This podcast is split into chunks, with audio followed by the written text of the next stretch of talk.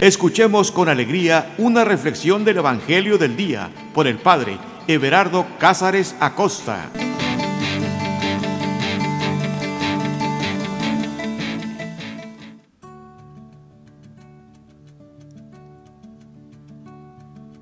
Carta de amor.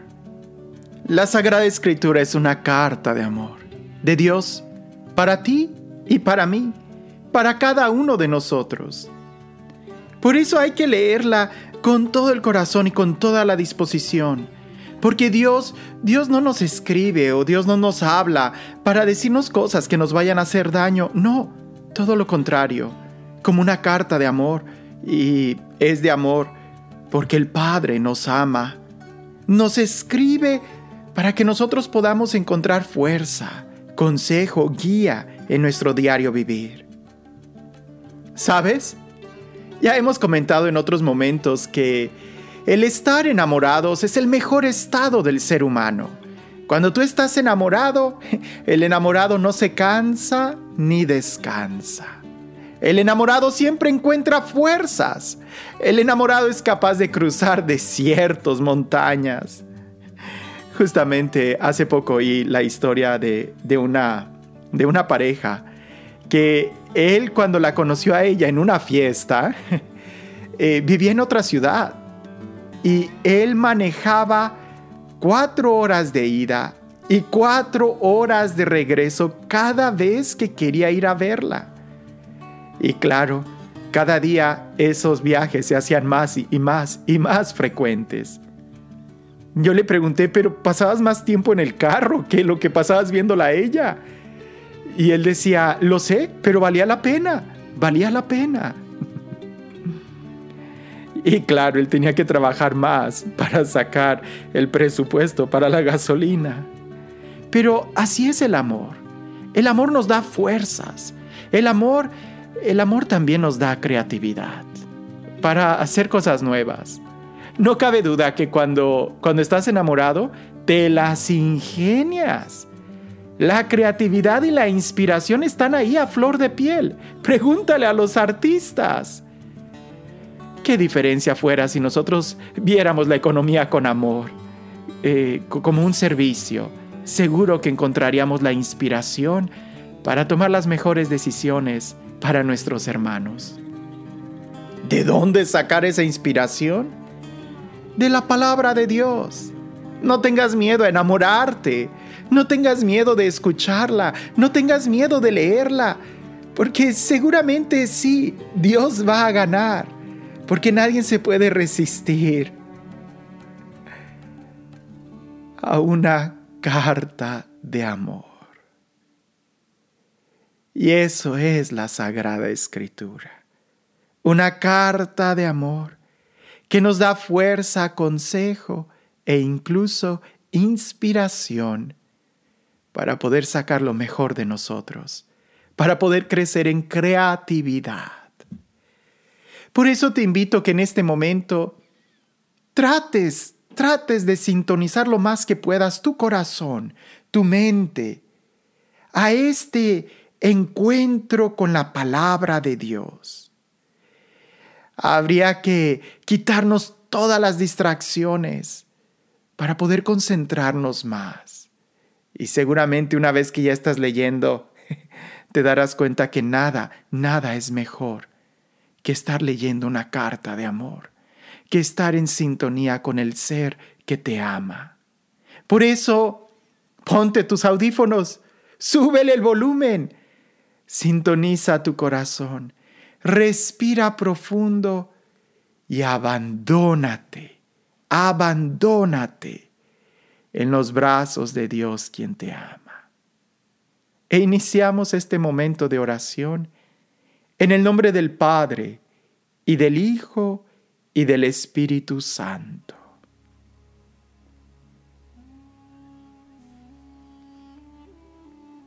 Ven Espíritu Santo, invocamos tu amor, invocamos tu presencia.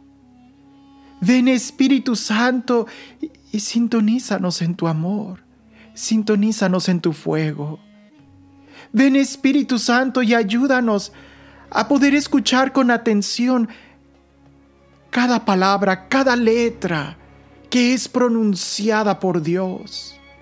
Espíritu Santo, Jesús dijo que tú serías el que nos convenciera en lo referente a la justicia, al juicio, en, lo referente a, esta palabra.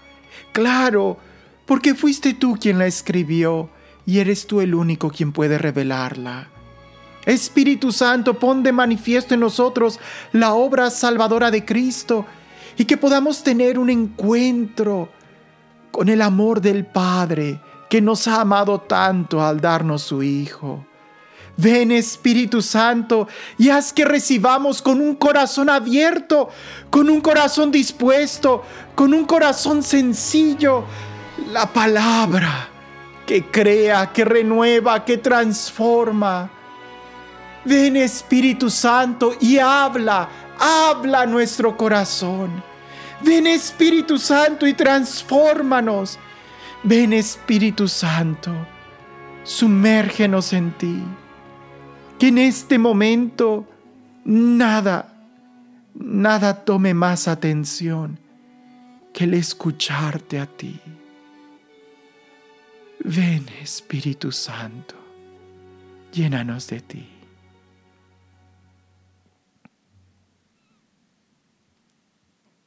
Clamamos tu amor, tu presencia, tu fidelidad. Llénanos de ti, Jesús. Llénanos de tu Espíritu, del amor del Padre.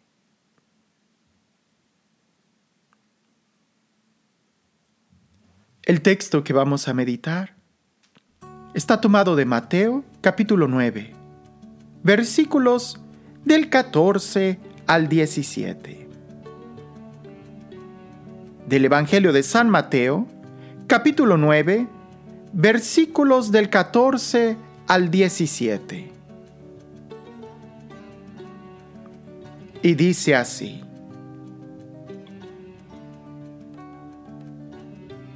Entonces se le acercaron los discípulos de Juan para decirle, ¿Por qué nosotros y los fariseos ayunamos con frecuencia y, en cambio, tus discípulos no ayunan? Jesús les respondió, ¿acaso pueden estar de duelo los amigos del esposo mientras el esposo está con ellos? Ya vendrá el día en que les será arrebatado el esposo, entonces ya ayunarán.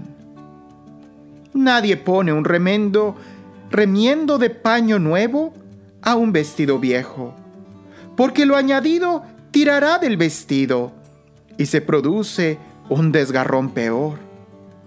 Ni se echa vino nuevo en odres viejos, porque entonces los odres revientan y el vino se derrama, y los odres se pierden.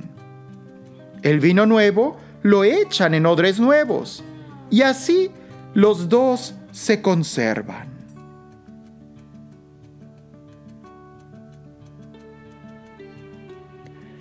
A pesar de que Jesús vivió hace dos mil años, me sorprende que él haya sido tan educado. Porque, bueno, por supuesto, la educación proviene de, de la paz interior. Porque si a mí me hubieran preguntado, si a mí alguien me hubiera preguntado, Oiga, padre, ¿por qué los parroquianos de la parroquia vecina y los de allá sí ayunan y los tuyos no?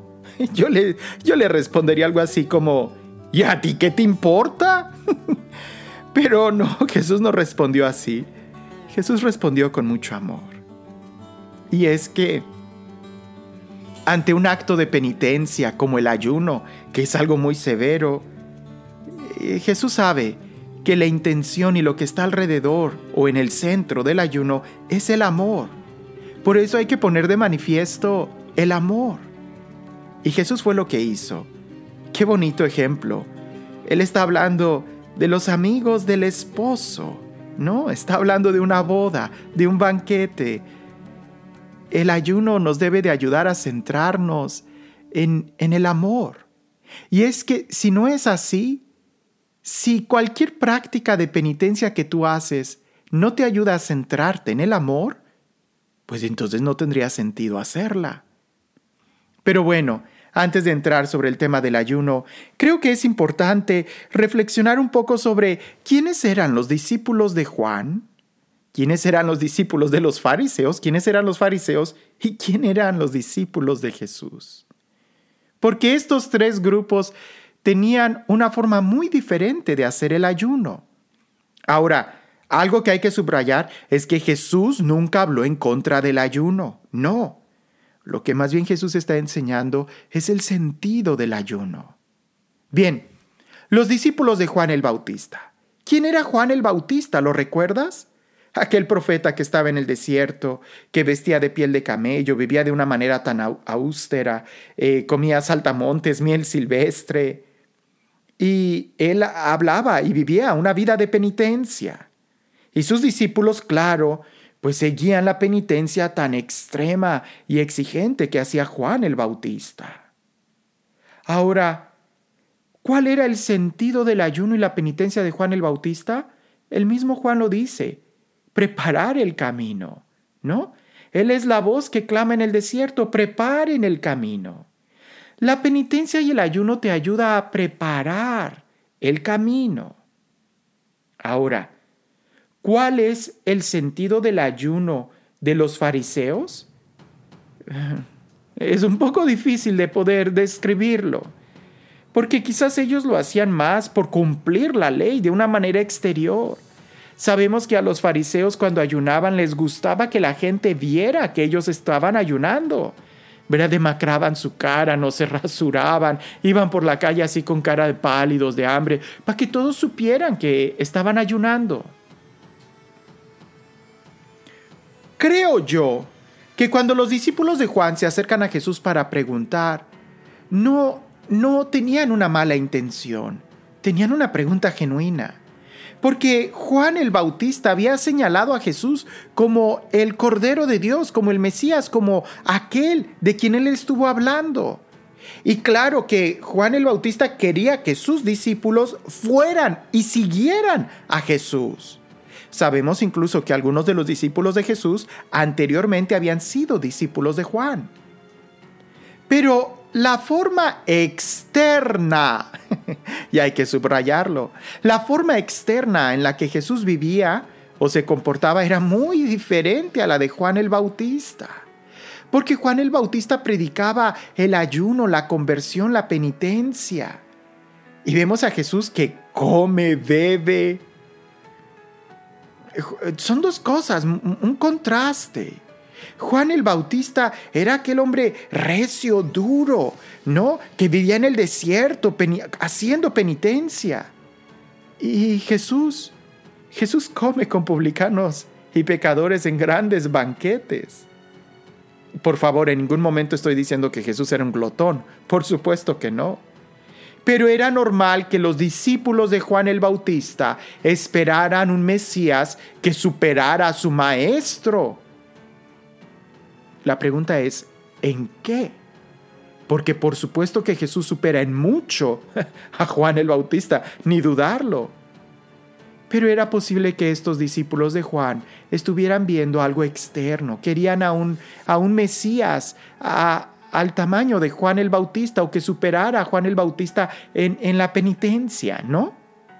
Por eso se acercan y le dicen, ¿por qué tus discípulos no ayunan? Y los discípulos de Juan sí ayunan. E, y los discípulos de los fariseos sí ayunan. O sea, nosotros ayunamos y ustedes no. ¿Por qué? Creo que lo que hay de fondo es precisamente eso. ¿Verdad? Si tú eres el Mesías, ¿por qué tú no ayunas? La respuesta que Jesús da es cómo pueden estar de duelo los amigos del esposo mientras están con ellos.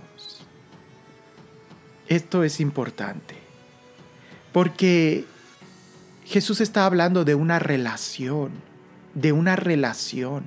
Y es eso, eh, una relación. Cuando hacemos oración, debemos de buscar una relación con Dios.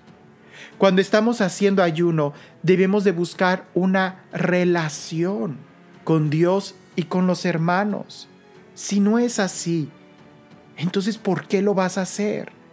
Y pareciese que los discípulos de Juan el Bautista, y sin dudarlo, los de los fariseos, lo hacían sin buscar una relación, sino centrados solamente en ellos mismos, porque lo tienen que hacer, porque se supone que se tiene que hacer, porque es algo bueno que se tiene que hacer, pues porque la gente cuando nos ve que estamos ayunando piensan que somos gente buena. No, no se trata de algo externo, se trata más de la relación que tú tienes con Dios. Y si tú ya estás en una relación con Dios, si tú estás profundizando en la relación con Dios, ¿por qué cambiar para hacer algo diferente? ¿Recuerdas cuando hablamos un poco sobre la oración? El que toca se le abre, el que pide recibe, el que busca encuentra. Sería tan absurdo pensar que alguien va a estar tocando la puerta para que se le abra y en el momento en que se le abre la puerta, él ya no sabe qué hacer y dice, no, mejor ciérrala y sigo tocando porque eso sí sé hacer. No, cuando la puerta se te abre, tú entras y tienes comunión con la familia o con los, con los que están adentro, sino para que estuviste tocando la puerta. Cuando tú estás buscando algo y lo encuentras, disfrutas lo que encontraste. No lo escondes para seguir buscando. ¿No?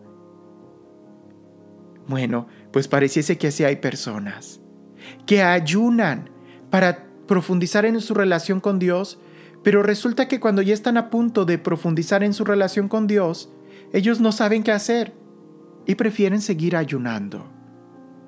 ¿Cómo vas a ayunar? Cuando ya estás con el novio. ¿Cómo vas a ayunar? Cuando estás en un en una boda. Ahora, e, es el esposo. ¿Dónde está la novia? La novia eres tú. Es decir, la iglesia, cada uno de nosotros. Hacemos penitencia, pues para tener ese momento de comunión con Dios. Si no, no tiene sentido. Y cuando Jesús continúa hablando sobre esto, Él pone un ejemplo que es muy profundo. Va a haber un día en que se nos quitará el esposo. Y entonces sí vamos a tener que ayunar. Y entonces sí vamos a tener que hacer duelo. Porque cuando estamos en esa relación profunda e íntima con Dios es fácil permanecer en la virtud. Pero cuando no lo tenemos, cuando no está, cuando se nos ha ocultado, cuando nos lo han quitado, sí que se ayunará. Y los discípulos pasaron el peor ayuno que alguien pudo haber pasado? Los días de la crucifixión. Ahí sí ayunaron, ahí sí hicieron duelo, ahí sí su corazón se quebrantó. Nosotros tenemos que preguntarnos cómo es nuestra relación con Dios. Porque alguien se pudiera autoengañar y decir, mi relación con Dios está bien. ¿Seguro? ¿Qué te parece si le preguntamos a Dios? ¿Qué te parece si le preguntamos al novio?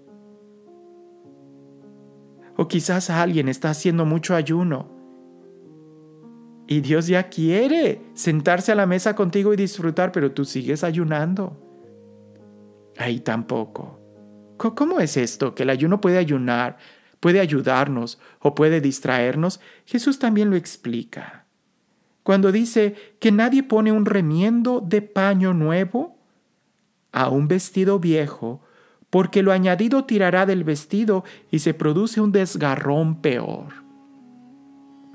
Seguro que el día de hoy nadie sabe qué es esto de un, de un remiendo o de un parche. Porque si decimos el día de hoy parche, yo creo que mm, los jóvenes no saben. Anteriormente, todavía yo viví esa época. Por supuesto, que cuando se nos rompía el pantalón, no nos compraban un pantalón nuevo, le ponían un parche. Lo mismo con los suéteres y usualmente en donde se ponían los parches eran en las rodillas o en los codos, que es donde más se rompían por estar jugando. El día de hoy no, el día de hoy la gente compra cosas nuevas fácil. Pero la, la idea del parche Imagina esto, el parche, el remiendo, es una tela usualmente del mismo color que, que el vestido, que el pantalón. Pero bueno, cuando, cuando se rompían muy seguido, usaban telas más gruesas y resistentes que solían ser de otro color. Bien, el punto es, si el pantalón que tú tienes ya es un pantalón que has metido muchas veces a la lavadora y a la secadora y lo has tendido al sol y cosas por el estilo, pues la tela se encoge un poco. Si tú pones un paño nuevo, ¿verdad? Y lo coses en la orilla donde está la, la rotura, y en el momento en que lo metes a lavar, el paño nuevo se va a encoger y va a rasgar. ¿verdad? La otra tela porque al encogerse va a producir pues un daño más grave que el principio. O sea, es como si, si el remedio saliera peor que la misma enfermedad.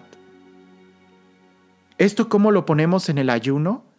Bueno, pues que el ayuno también puede rasgar nuestra, nuestra vida, nuestra vida espiritual puede producirnos un daño.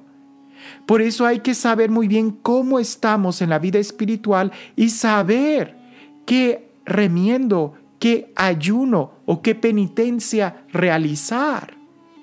Porque no se trata de hacer penitencia por hacer penitencia, se trata de buscar algo que nos ayude a ser mejores personas. Por ejemplo, yo no veo televisión.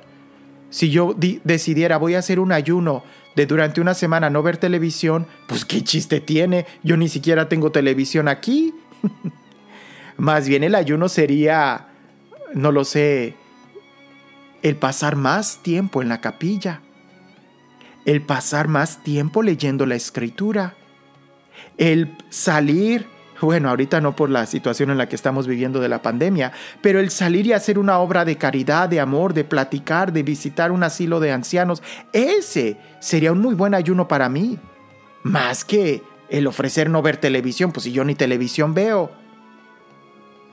Aunque no lo creas, hay personas a las que el ayuno de dejar de comer hasta les cae bien, porque pues ellos no almuerzan y dice, no, pues yo voy a ayunar esta semana. Pues sí, pero si tú me estás diciendo que nunca almuerzas, ¿qué sentido tiene para ti el ofrecer eso? Más bien almuerza y no cenes. Ahí sí sería un ayuno. Pero no se trata de centrarnos en nosotros mismos, sino en, en que esto nos ayude a crecer en la voluntad de Dios. El ayuno es bueno, pero hay que descubrir primero cómo es nuestra vida espiritual. El ejemplo que Jesús pone de nadie echa vino nuevo en odres viejos, porque entonces los odres revientan y el vino se derrama y los odres se pierden. El vino nuevo lo echan en odres nuevos y así los dos se conservan. Si el día de hoy es difícil encontrar a un joven que sepa qué es un paño, qué es un parche en la ropa, Seguramente es más difícil encontrar a alguien que haya visto, que sepa qué es un odre. El odre es como una especie de bolsa de piel, ¿verdad? En donde ayuda a que se ponga ahí el vino para que se fermente. Actualmente ya no se usan esas bolsas, lo que se usan más bien son barricas de, de, madera, ¿verdad? Y dependiendo del tipo de madera, incluso es el sabor que también el vino o el licor recibe. Pero el ejemplo es, si tú tienes un odre viejo que ya ha sido usado en muchas ocasiones para fermentar vino, tú no vas a poner un vino nuevo en ese odre para dejarlo fermentar, porque en el proceso de fermentación del vino nuevo va a terminar rompiendo y quemando la piel del odre y se va a derramar el vino y el odre se va a echar a perder. Por eso Jesús dice, el vino nuevo en odres nuevos. De tal manera que ya el vino que ya fue fermentado, entonces lo puedes poner en odres viejos porque ya es un vino fermentado, es un vino viejo. Y el vino el odre viejo lo va a poder resistir, pero un odre viejo no va a resistir un vino nuevo a vino nuevo, odres nuevos. Jesús no es un odre viejo, por supuesto que no. Él es el vino nuevo. Él es la alegría nueva. Por eso a Jesús no lo podemos cambiar, Él es. Lo que hay que cambiar es el odre, nuestro recipiente, nuestro corazón. Y cambiando nuestro corazón es donde vamos a poder hacer que no se desperdicie el vino nuevo. Juan el Bautista todavía vivía en el umbral de la ley antigua. Por eso se ponía mucho énfasis en su vida propia sobre la forma en cómo él vivía. ¿No? La penitencia severa, la austeridad. Jesús viene y nos revela la ley nueva, que no es abolir la antigua, sino darle el verdadero cumplimiento. ¿Y cuál es entonces la novedad que Jesús nos viene a dar de la ley antigua? El amor, el amor. Por eso el énfasis no va a estar en las cosas externas, sino en el interior. Y en el momento en que nosotros hagamos y cumplamos el interior, estaremos cumpliendo el exterior. Pero desde el interior. Es decir, alguien que entienda esto va a saber que hay momento para todo en la vida cristiana. Y va a haber momentos para ayunar y hacer severa penitencia, pero cuando son movidos por el amor. Y cuando esto es movido por el amor, no andas con cara larga y pálida. Una mamá cuando deja de comer para darle a su hijo, no anda lamentando y llorando y sufriendo y diciéndole a sus hijos, dejé de comer por ustedes. No, lo hizo por amor. No hay que ver las cosas externas. Lo que a otros les ayuda, a mí me puede hacer veneno, daño. Más bien hay que preguntarnos, ¿qué cosas a mí me ayudan? ¿Cómo puedo disponer el odre de mi vida para recibir a Jesús, quien es el vino nuevo.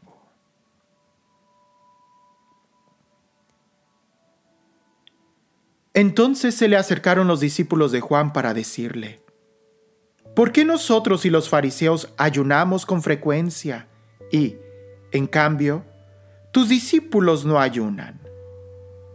Jesús les respondió, ¿acaso pueden estar de duelo los amigos del esposo mientras el esposo está con ellos? Ya vendrá el día en que les será arrebatado el esposo. Entonces ya ayunarán.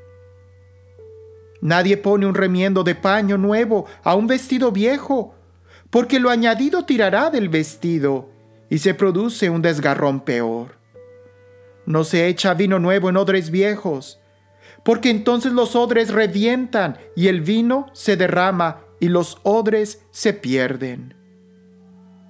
El vino nuevo lo echan en odres nuevos, y así los dos se conservan.